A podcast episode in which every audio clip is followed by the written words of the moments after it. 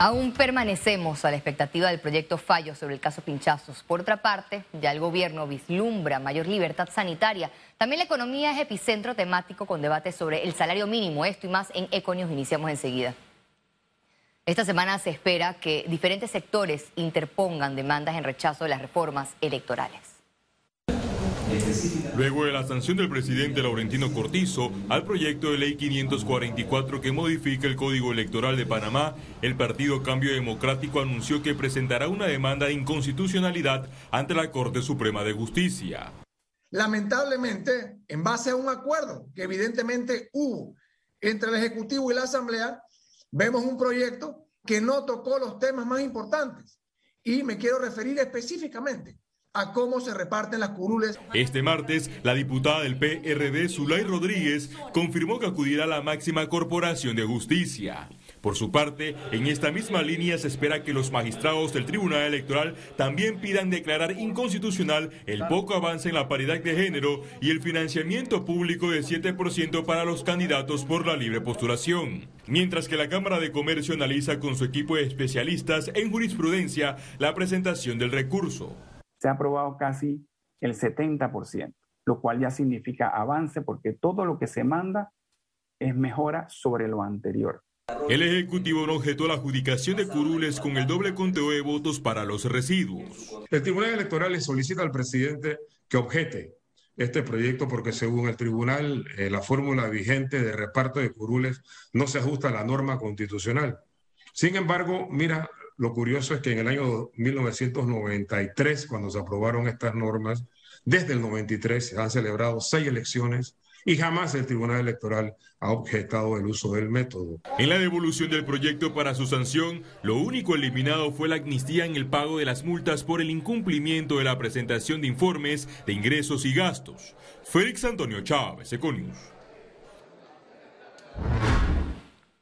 Balvin Herrera, víctima de las escuchas ilegales, es de la tesis que el mismo magistrado Sedalice filtró el proyecto de falla a favor del expresidente Ricardo Martinelli.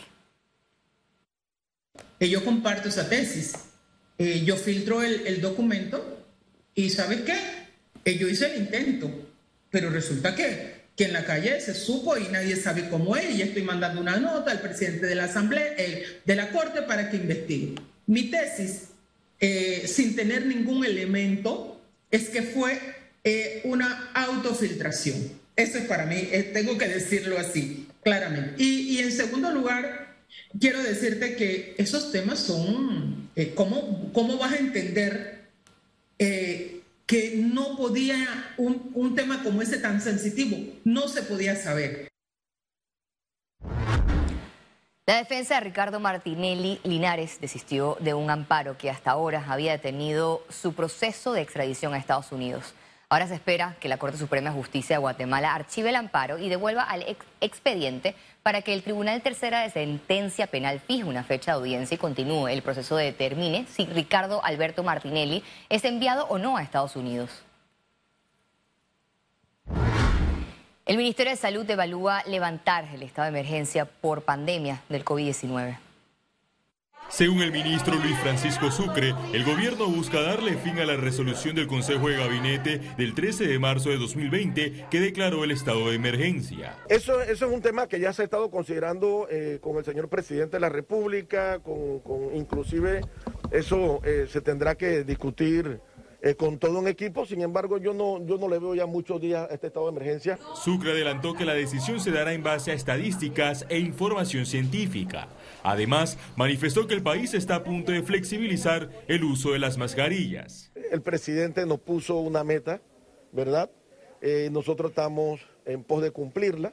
Lo que el gobierno nacional quisiera es que ya en diciembre eh, pudiéramos estar eh, sin mascarilla en algunas áreas. En la Asamblea Nacional, diputados oficialistas y de la oposición han planteado la necesidad de levantar la medida. Tenemos 591 días en estado de emergencia, un estado de emergencia donde se facilitan contrataciones públicas, contrataciones directas y un estado de emergencia que yo diría hasta cierto punto insostenible.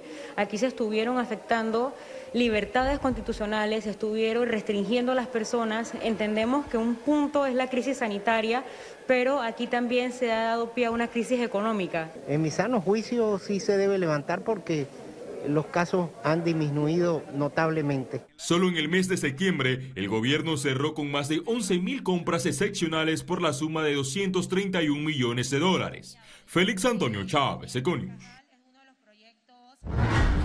Profundizamos en materia de salud. Panamá alcanzó el 77% de la población adulta vacunada contra COVID-19. Veamos en detalle las cifras del MINSA.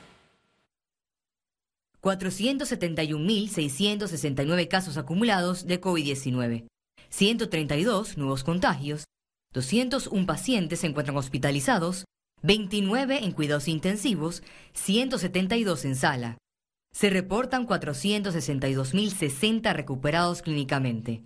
Un total de 7.310 fallecidos, de los cuales 3 se registraron en las últimas 24 horas. Total de vacunas aplicadas, 5.778.524 dosis.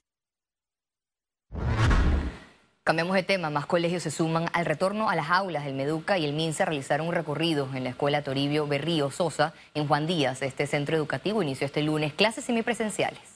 En esta escuela de una considerable cantidad de estudiantes, el 40% de los padres eh, dieron el aval para que los niños vinieran. Entonces, como ese es un proceso que es asimétrico y que no es igual en todas las regiones educativas, el otro grupo se mantiene virtual y a distancia. Entonces pudimos observar las clases presenciales, sobre todo en los niños de sexto grado, que es donde ha habido la mayor cantidad de convocatoria. Obviamente muchos ya están vacunados. El presidente Laurentino Cortizo se reunió este lunes con miembros del Comité Ecuménico e Interreligioso de Panamá. Durante el encuentro en el Salón de Tamarindos en el Palacio Presidencial, el mandatario abordó temas del acontecer nacional como el plan de reactivación económica, el proceso de vacunación contra COVID-19, la próxima conferencia de cambio climático a celebrarse en la ciudad de Glasgow, Escocia. Economía. Aprueban en segundo debate de presupuesto el proyecto de ley 637 que dicta el presupuesto general del Estado para la vigencia fiscal 2022. La aprobación se dio con 55 votos a favor y 4 en contra. De acuerdo al proyecto de ley de ese presupuesto general, más de 12 mil millones, excluyendo la deuda neta por más de 3 mil millones, se destinan para gastos operativos de funcionamiento. La Dirección General de Ingresos aseguró que Panamá está entre los primeros lugares de América Latina donde hay más evasión fiscal. El director de la DGI, Publio de Gracia, manifestó que CEPAL ha estimado que en el 2015 los países de la región perdieron alrededor de 340 mil millones de dólares debido a la defraudación, un 6.7% del Producto Interno Bruto. Para Panamá, esta cifra representa aproximadamente unos 4 mil millones. Las declaraciones se dieron en la aprobación en primer debate del proyecto de ley que busca disminuir la evasión de impuestos con la factura electrónica y el sistema de facturación de Panamá. Hay que recordar también que tenemos el facturado gratuito. Muchas actividades estaban exceptuadas de eh, tener un equipo fiscal, pero ahora con el facturado gratuito está la posibilidad sin ningún costo para que muchas actividades que estaban exceptuadas puedan estar ya dentro de la obligación de emitir la factura sería a través de los mecanismos de facturación gratuito. Igual tenemos los de los equipos fiscales, recordando que a partir del primero de junio está la obligación de que las personas naturales jurídicas tengan máquina fiscal, deban introducir el dispositivo de transmisión. Lo que buscamos en pocas palabras es tener una trazabilidad de las transacciones, lo que garantiza que Panamá pueda reducir la evasión fiscal, que, lamentablemente en nuestro país es muy alta. Nuevas tasas de salario mínimo y reformas a la Caja de Seguro Social son las solicitudes de la clase trabajadora del país. El Consejo Nacional de Trabajadores Organizados, CONATO, se declaró en alerta luego de que el Ministerio de Trabajo y Desarrollo Laboral realizó una reunión de acercamiento para revisión del salario mínimo, en la que se planteó la posibilidad de no instalar la comisión este año como lo establece la ley, sino prorrogarla. En realidad en esa reunión no, no quedamos en nada no se, no, se, no se estipularon fechas específicas para llamar a lo que entablar la mesa de salario mínimo. El Consejo Nacional de Trabajadores Organizados solicita a la ministra de Trabajo que llame a la instalación y que los miembros sean ratificados para ver cómo solucionamos el tema de la mesa de salario mínimo. Cada dos años se debe establecer un nuevo salario mínimo en el país.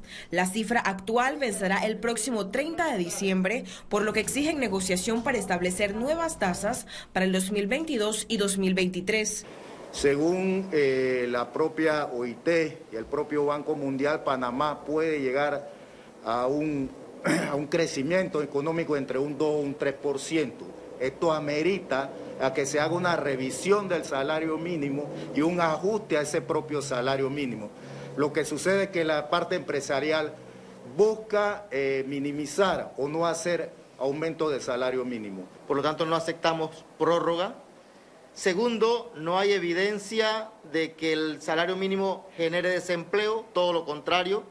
En los años 2011 y 2013 se dieron los mayores ajustes salariales y fue cuando el desempleo cayó al 4%. Eso evidencia que no hubo ningún impacto negativo en los aumentos salariales, a pesar de todo el llanto que hizo el sector empresarial en esos años. En paralelo, la clase trabajadora se pronunció sobre el diálogo por la Caja de Seguro Social. Lo calificaron como improductivo, por lo que presentaron un proyecto de reformas en la Asamblea Nacional. Nosotros, el proyecto que hemos presentado, lo hemos dicho, no está, no está escrito en piedra. O sea, nosotros vamos, nuestro, nuestro accionar va a ir directamente a la Asamblea. Pueden llegar recomendaciones o proyectos, estamos dispuestos a debatir. Quien tenga mejor planteamiento que el nuestro, en base a la perspectiva que el movimiento obrero está, no hay ningún problema en ver ese tipo de propuestas. Pero aquellas propuestas que traten de cambiar o de mantener el sistema de pensiones, no van a encontrar. No descartan convocar a una huelga general si la Caja de Seguro Social no establece un sistema de pensiones solidario. Ciara Morris, Econews.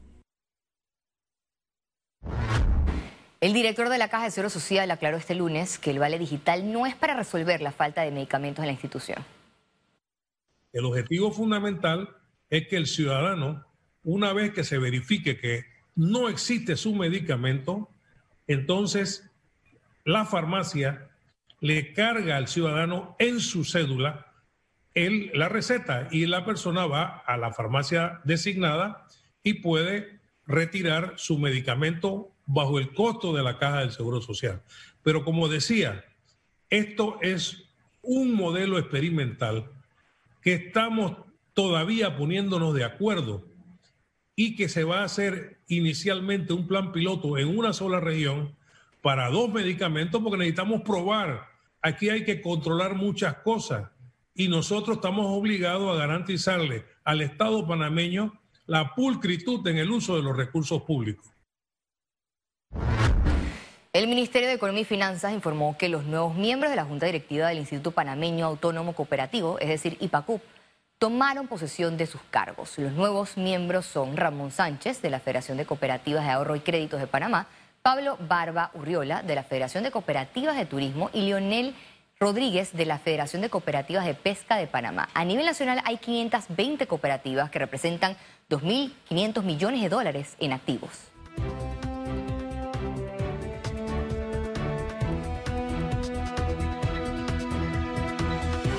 Al regreso, internacionales. Quédese con nosotros, ya volvemos.